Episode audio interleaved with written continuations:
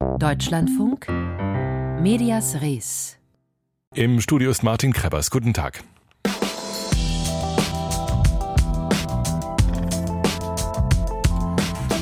Gesegnet sei das Wort. Seit 50 Jahren schon verkündigt und berichtet das Gemeinschaftswerk der evangelischen Publizistik entlang des Glaubens und der Bibel. Wie sich das mit Journalismus verträgt, frage ich gleich mal nach. Und wir schauen in die Prignitz oder besser gesagt in die Röhre, denn hier ist der erste Landkreis Deutschlands ohne gedruckte Zeitung. Die Zeitungsbeilage Chrismon, die Nachrichtenagentur EPD, aber auch Bibel TV und der private Hörfunksender Radio Paradiso. Alle zusammen sind sie Teil des Gemeinschaftswerks der evangelischen Publizistik, kurz GEP. Zur Aufgabe dieses kirchlichen Medienunternehmens gehört auch das Wort zum Sonntag und der ZDF Fernsehgottesdienst. Und da sieht man schon das Spannungsfeld zwischen Journalismus einerseits und Verkündigung andererseits. In diesen Tagen feiert feiert das GEP 50. Jubiläum. Jörg Bollmann ist der Geschäftsführer in Frankfurt am Main. Guten Tag, Herr Bollmann. Hallo, grüße Sie. Verkündigung und Journalismus, wie passt das zusammen? Sehr gut passt das zusammen. Journalismus äh, kennen wir alle und mit journalistischen Instrumenten äh, berichten wir in Chrismon, wir berichten in EPD, den ja auch der Deutschlandfunk ähm, abonniert hat. Und Verkündigung, ähm, Verkündigung im Fernsehen und im Radio bedient sich auch journalistischer Mittel. Also wie, wie viel Kameras setze ich ein, wie setze ich das Licht, wie gestalte ich eine Predigt, dass sie in der Fokussierung der Zuschauerinnen und Zuschauer dann auch tatsächlich verstanden wird. Da helfen journalistische Instrumente und äh, journalistische Mittel. Insofern passt sehr gut zusammen. Also Sie machen keine Kirchen-PR? Nein. Evangelische Publizistik und Öffentlichkeitsarbeit sind zwei verschiedene Dinge. Evangelische Publizistik ist frei, journalistisch frei und unabhängig, aber solidarisch zur Kirche. Aber in dieser Solidarität sind wir unabhängig und berichten frei. Aber was ist dann Ihr journalistischer Grundsatz? Berichten mit ähm, oder anhand journalistischer Kriterien, aber mit evangelischer Perspektive? Aus der Perspektive etwas öffentlich zu machen, Fürsprache zu üben, Barmherzigkeit zu vermitteln, Stimme sein für die Sprachlosen. Also ein besonderer Blick auf diese Welt und in diese Welt zu öffnen, ausgehend vom Evangelium die Botschaft von der Liebe Gottes zu allen Menschen zu vermitteln und ein Blick von unten her, nämlich der von der Würde jedes einzelnen Menschen geleitet ist. Das ist im Prinzip die Mission, die wir haben und das ist der journalistische Grundsatz. Öffentlich-rechtlicher Rundfunk hat auch Grundsätze, nämlich die aus der Grundversorgung, aus dem Prinzip Information, Kultur, Bildung und Unterhaltung und das ist unserer. Etwas öffentlich machen, Fürsprache üben, Barmherzigkeit vermitteln und Stimme leihen für die Sprachlosen. Sie haben da gerade den Gründer des GEP, den bayerischen Pfarrer Robert Geisendörfer, zitiert. Ich habe es immer noch nicht ganz verstanden. Ist es Journalismus aus der Perspektive der Schwachen? Durchaus. Können Sie das mal an einem Beispiel erklären? Ja, also wenn äh, das evangelische Magazin Chrismon von zwei jungen Frauen angeschrieben wird oder angemailt, angerufen wird. Und diese beiden jungen Frauen haben ein schreckliches Schicksal. Nämlich sie sind von ihrer Familie, tatsächlich von ihrer Familie missbraucht worden. Nicht nur von Vätern und Onkel, sondern auch von Frauen in der Familie. Dann nehmen wir das selbstverständlich auf. Und dann berichten wir auch, aber wir berichten aus der Perspektive der Hilfe für diese gequälten Menschen. Und das, was wir dann berichten, das ist nicht nur bezogen auf diese beiden, auch und natürlich, aber nicht nur bezogen auf diese beiden, sondern ist bezogen auf Menschen, die in ähnlicher Weise gequält und äh, äh gequält werden und denen Unrecht und Leid zugefügt werden. Und was wir immer immer versuchen in diesen, Geschäft, äh, in diesen Geschichten ist, schaffen wir es noch, die Perspektive Hoffnung mit wirklich hinzuzufügen, ohne dass das banal ist. Also eine ausrecherchierte Geschichte zu machen, die all diese Komponenten enthält, damit verfolgen wir das, was äh, in unserem Leitsatz eben vorgegeben ist. Und Sie haben recht, der stammt von Robert Geisendörfer. Stichwort ähm, Missbrauch. Wie kritisch können Sie denn dabei auf die Kirche schauen, wenn Sie selbst Teil davon sind und finanziell abhängig sind? Sie können das nachlesen und nachhören in dem, was der EPD berichtet, was Chrismon berichtet, was evangelisch.de berichtet. Wir nehmen da kein Blatt vor den Mund und wir dürfen das auch nicht. Wir wollen das auch gar nicht. Dann, wenn Kirche schuldig wird und wir reden von Institution Kirche und wir reden von Institution Kirche, in der Menschen leben und arbeiten und die dann auch Schuld auf sich laden können. Wenn das passiert und es ist passiert, dann muss evangelische Publizistik kritisch und offen und frei berichten. Wir leben in dauerturbulenten Zeiten mit Krieg, mit Krisen, mit Ängsten, mit viel Aggression im öffentlichen Diskurs. Sehen Sie da ganz aktuell für sich eine Rolle, Herr Bollmann? Ja, natürlich. Es ist die Rolle, die Grundposition von gesellschaftlichem Zusammenhang immer wieder zu setzen. Eine Grundposition, die sich aus göttlichen Rahmensetzungen, wir alle kennen die zehn Gebote, und aus dem, was die Mission Jesus Christus ist und war und für uns heute noch gilt, nämlich die Mission Liebe. Liebt eure Nächsten. Seid gütig zu euren Nächsten. Seid diejenigen, die um der Gerechtigkeit willen leben. Seid diejenigen, die sanftmütig sind. Seid diejenigen, die barmherzig sind. Das haben wir alles von Jesus Christus gelernt. Und das ist eine Perspektive, mit der wir auf die Krisen und Katastrophen und Kriege dieser Welt schauen können. Und wenn wir das tun und eben durchaus mit journalistischen Mitteln, dann können wir, das ist unsere Hoffnung, Hoffnung vermitteln. Medienarbeit verändert sich auch, wenn sie aus evangelischem Hause kommt. Überleben kann nur, wer digital stark ist. Und da finde ich in Ihrem Portfolio zum Beispiel Yeet, das evangelische Content-Netzwerk, so nennt es sich. Was ist das genau? Yeet ist ein Dachverband für evangelische Influencer. Wir nennen sie Sinfluencer. Das heißt also, es sind unabhängige Personen ganz unterschiedlicher Couleur und ganz unterschiedlichen Geschlechts, die äh, im Internet, online, YouTube, Instagram, wo auch immer, über ihren Glauben und über erf ihre Erfahrungen mit Glauben sprechen wollen. Diese Produktionen bezahlen und finanzieren wir nicht, aber wir helfen. Wir helfen, indem wir ähm, Marketing unterstützen, indem wir Formatentwicklung mitmachen, indem wir technisch unterstützen, etc. etc. Und das sind Dinge, die dann alle, die unter diesem Netzwerk JIT versammelt sind, von uns bekommen. Da gibt es einen ähm ähm, da gibt es einen Sex-Podcast, da gibt es zwei queere Pfarrerinnen auf YouTube oder zwei christliche Gamer auf Instagram. Äh, geht es da noch um evangelisch oder eher darum, wie lässig und hip evangelisch sein will? Evangelisch ist übrigens lässig und hip, aber will es nicht sein, sondern ist es einfach. Ähm, und natürlich reden wir auch über Sex, aber wir reden auch über Liebe. Und wir reden auch über Barmherzigkeit und wir reden auch über queere Beziehungen. Wir reden über das, was uns Menschen in dieser Gesellschaft, in dieser Welt heute im 21. Jahrhundert beschäftigt.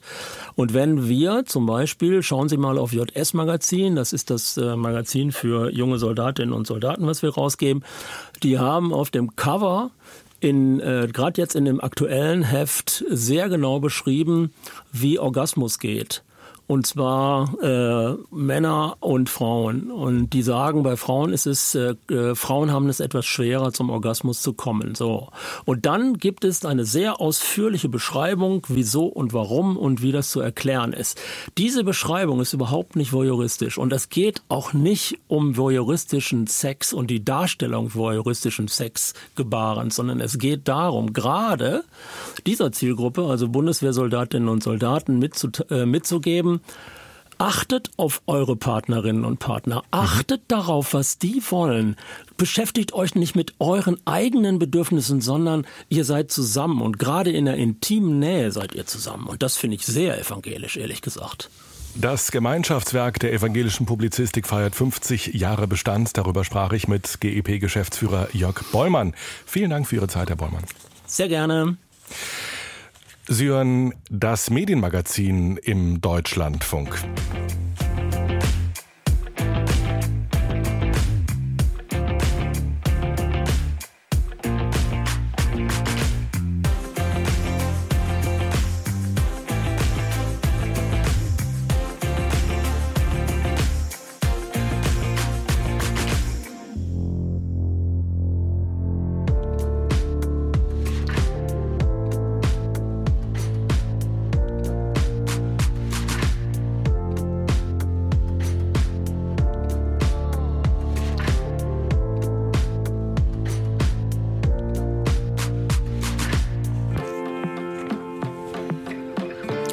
15.45 Uhr. In der Prignitz blieb heute der Briefkasten leer.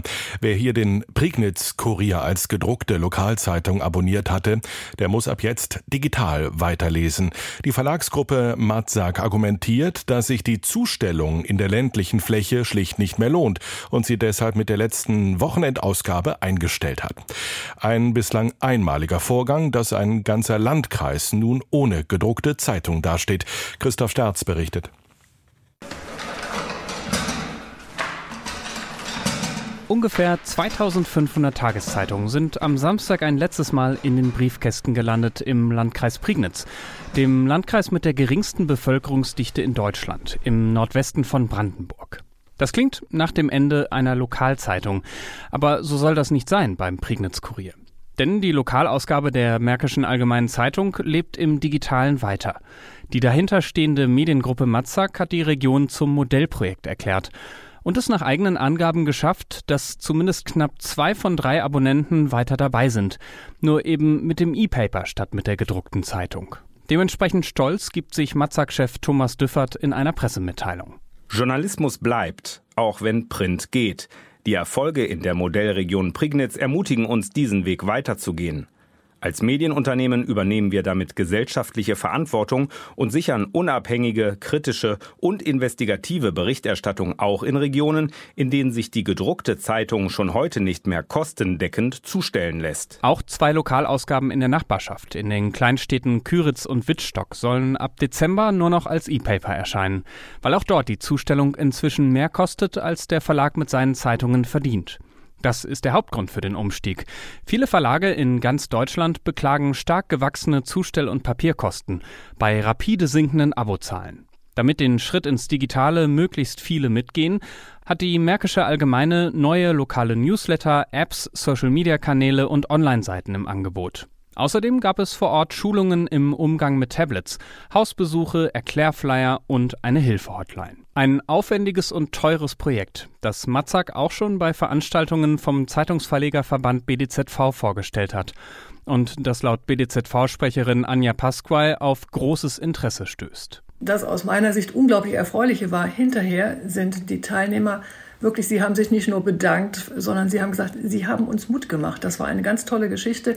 Das ist eine, ja, eine, eine Folie, wie man hoffentlich erfolgreich seine Leserinnen und Leser und nicht zuletzt auch die Älteren ähm, erreichen kann und ähm, in die digitale Zukunft führen kann, damit sie eben auch in Zukunft, was ja wirklich unheimlich wichtig ist, lokale Nachrichten da, wo sie sind, dann, wo sie sind, bekommen können. Allerdings ist Matzak einer der größten Zeitungsverlage in Deutschland und kann sich so ein Projekt eher leisten als viele deutlich kleinere Lokalzeitungshäuser. Deshalb drängt der BDZV weiter darauf, Geld vom Staat zu bekommen für den Übergang von Print zu digital. Doch obwohl solch ein Vorhaben tatsächlich im Koalitionsvertrag der amtierenden Bundesregierung steht, tut sich bei diesem Thema seit Jahren wenig. Und sowieso klappt der Ausstieg aus der gedruckten Zeitung nicht auf Knopfdruck und nicht überall auf dieselbe Weise. Das zeigt der Versuch der Funke Mediengruppe in Thüringen. Im Landkreis Greiz wollte der Verlag die Zustellung der Ostthüringer Zeitung für 300 Haushalte beenden. Doch trotz Schulungen zur Tabletnutzung und vieler Gespräche vor Ort entschied sich nicht mal jeder dritte Abonnent für das E-Paper. Deshalb schwenkte Funke um und bietet nun neben dem E-Paper auch die Zustellung per Post an.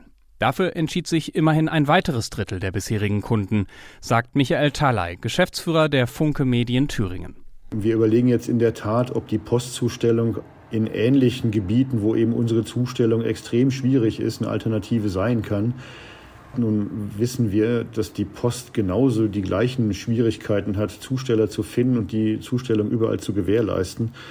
Aber es kann ein Element sein, die Versorgung auf dem ländlichen Raum oder im ländlichen Raum sicherzustellen. Aber auch die Post soll nur eine Übergangslösung sein, bis mehr Leserinnen und Leser bereit oder in der Lage sind, aufs Digitale umzusteigen. Das Ganze ist gerade ein großes, wichtiges Thema in der Branche, bestätigt Funke-Manager Talley. Ich habe ganz viele äh, Gespräche mit anderen Tageszeitungen aus ganz Deutschland geführt, die alle wissen wollten, was macht ihr in Greiz, wie sind eure Erfahrungen und so ähnlich ist das mit Matzak und man tauscht sich gegenseitig aus.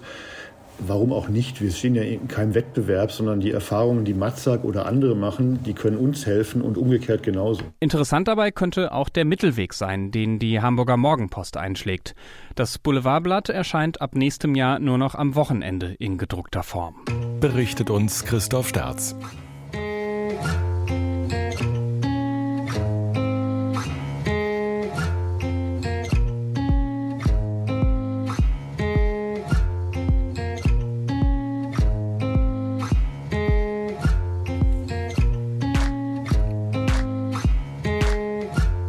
Zehn Minuten vor vier. Ehemalige DDR. Diese Formulierung werden wir heute, werden wir morgen am Tag der deutschen Einheit möglicherweise wieder hören.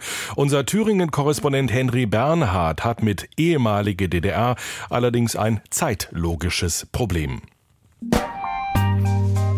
Medias Res. Im Bochumer Museum Situation Kunst werden Fotografien aus der ehemaligen DDR gezeigt. Was wurde in der ehemaligen DDR als blaue Fliesen bezeichnet? Dieses hier erinnert an die ehemalige DDR. SED-Regime in der ehemaligen DDR. Aus der ehemaligen DDR. In der ehemaligen DDR. Bundesbeauftragter für die Unterlagen des Staatssicherheitsdienstes der ehemaligen DDR. Sagen und meinen. Der Sprachcheck. Ja, sogar eine Bundesbehörde trug 30 Jahre lang einen Namen, in dem auf die ehemalige DDR Bezug genommen wird. Das macht die Formulierung nicht richtiger. Die DDR gibt es nicht mehr. Heute ist sie ehemalig. Insofern ist es verständlich, wenn Medien von der ehemaligen DDR sprechen, zum Beispiel, wenn sie die fünf jetzt auch nicht mehr so neuen Bundesländer meinen. Aber die DDR gab es mal. Und immer wenn Medien auf diese Zeit Bezug nehmen, ist es nicht die ehemalige DDR, sondern ganz einfach die DDR. Die Stasi wirkte in der DDR, nicht in der ehemaligen. Die SED ebenso. Und wer vor dem 3. Oktober 1990 im Osten geboren wurde, der kommt aus der DDR. Und das lässt sich auch nicht mehr ändern.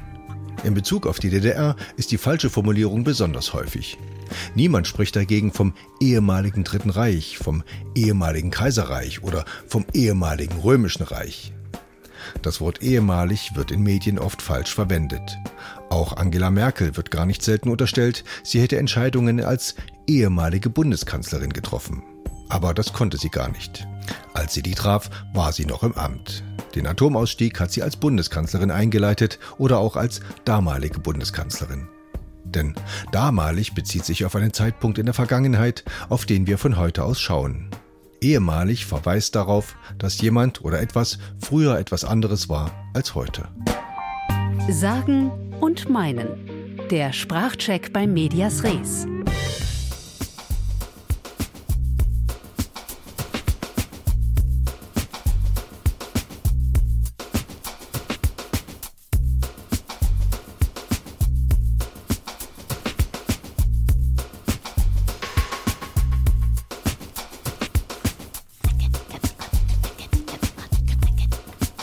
Medias Res, das Medienmagazin im Deutschlandfunk. Fünf Jahre ist es her, dass der saudische Investigativjournalist Jamal Khashoggi in Istanbul getötet wurde. Khashoggi befand sich in den Räumen des saudischen Konsulats. Angeblich eine Verkettung unglücklicher Umstände, so räumte es die saudische Seite später ein. Die CIA dagegen geht davon aus, dass Khashoggi ermordet und zerstückelt worden ist. Saudi-Arabien stand international unter großem Druck, doch inzwischen ist der Mord beinahe vergessen. Das saudische Königshaus darf längst wieder auf internationalem Parkett glänzen, berichtet Moritz Behrendt. In schwarzem Jackett und mit grauer Jeans betritt Jamal Khashoggi das saudische Konsulat in Istanbul. Eingefangen von Überwachungskameras sind es die letzten veröffentlichten Bilder, die den Journalisten zeigen. Das Konsulat hat er nie lebend verlassen.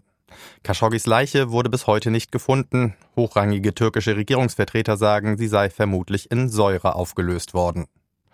In den Wochen nach der Tat kommen immer neue gruselige Details des Mordes ans Tageslicht. 15 Männer sind dafür aus Saudi-Arabien eingeflogen worden. Unter ihnen ein Pathologe mit einer Knochensäge im Gepäck finden türkische Ermittler heraus. Die Indizien sind so eindeutig, dass auch Saudi-Arabien den Tod Khashoggis nicht mehr leugnen kann. Nach knapp drei Wochen lässt das saudische Fernsehen eine Erklärung des Generalstaatsanwaltes verlesen. Der behauptet zunächst zwar noch, nach einem Streit sei es zu einem Faustkampf gekommen, in dessen Folge Khashoggi gestorben sei. Doch mit dieser Version kommen sie nicht lange durch. Internationale Medien und Ermittler konzentrieren sich bald auf die Frage, wer den Mord in Auftrag gegeben hat. Sie kommen zu dem Schluss, dass Mohammed bin Salman persönlich die Tat angeordnet hat, der Kronprinz und mächtige Mann in Saudi-Arabien. Der lehnt jede eigene Verantwortung ab und verweist auf die Ermittlungen der saudischen Justiz. Deren Transparenz stellen Beobachterinnen jedoch massiv in Frage. Wenn man sich das Ergebnis anguckt, dann ist klar, wichtige Personen aus dem Herrscherhaus waren vor der Strafverfolgung geschützt. Sagt Christine Divan. Sie forscht an einem Think Tank in Washington über die Politik der arabischen Golfstaaten. 2019 wurden in Prozessen in Saudi-Arabien acht Männer für den Mord an Khashoggi verurteilt. Fünf von ihnen erhielten die Todesstrafe, die später jedoch in Haftstrafen abgemildert wurde. Politisch war der Mord vor allem in den USA ein großes Thema. Khashoggi lebte zuletzt hier und war regelmäßiger Kolumnist der Washington Post. Nachdem die Trump-Regierung sich mit Sanktionen zurückhielt, fand Joe Biden im Wahlkampf 2019 deutliche Worte. Khashoggi wurde ermordet und zerstückelt. Ich glaube auf Anweisung des Kronprinzen. Ich sage es klar, wir werden ihnen nicht mehr Waffen verkaufen. Ich werde sie dazu bringen, einen Preis zu zahlen und sie zu dem Paria machen, der sie sind. Tatsächlich beschränkte Bidens Regierung den Verkauf von Waffen an Saudi-Arabien und verhängte auch Sanktionen gegen mehrere saudische Staatsbürger, nicht aber gegen den Kronprinzen selbst. Mohammed bin Salman ist heute, fünf Jahre nach der Tat, alles andere als ausgegrenzt. Im letzten Jahr empfing er den US-Präsidenten persönlich in der saudischen Hafenstadt Jeddah. Er nimmt an G20 und anderen internationalen Gipfeltreffen teil und gibt große Interviews in westlichen Medien. Vor knapp zwei Wochen sprach er im Programm des US-Senders Fox News auch über den Mord an Jamal Khashoggi. Es war ein Fehler, es war schmerzhaft. Wir versuchen unser System weiterzuentwickeln, um zu gewährleisten, dass jeder sicher ist. Nicht nur in Saudi-Arabien, sondern auf der ganzen Welt. Ob das auch für sie gilt, daran zweifeln saudische Regimekritiker im Exil. Den Mord vor fünf Jahren haben sie auch als Warnung an sich selbst verstanden. Und diese Botschaft sei auch heute noch aktuell, sagt die Forscherin Christine Divan. Kritiker im Land wurden zum Schweigen gebracht. Es gibt überhaupt keinen Raum dafür, den Kronprinzen oder Projekte seiner Regierung zu kritisieren. Im Ausland haben sich einige saudische Oppositionelle organisiert. Aber ich bin überzeugt davon, dass sie spüren, ihre Forderungen nach mehr Freiheiten, vor allem nach Meinungsfreiheit, werden international nicht mehr allzu stark unterstützt. Vor fünf Jahren wurde der saudische Journalist Jamal Khashoggi in Istanbul ermordet. Moritz Behrendt hat uns das in Erinnerung gerufen. Und es war Medias Res. Für heute nach uns folgt der Büchermarkt. Mein Name ist Martin Krebbers. Ich wünsche Ihnen einen schönen Montagnachmittag.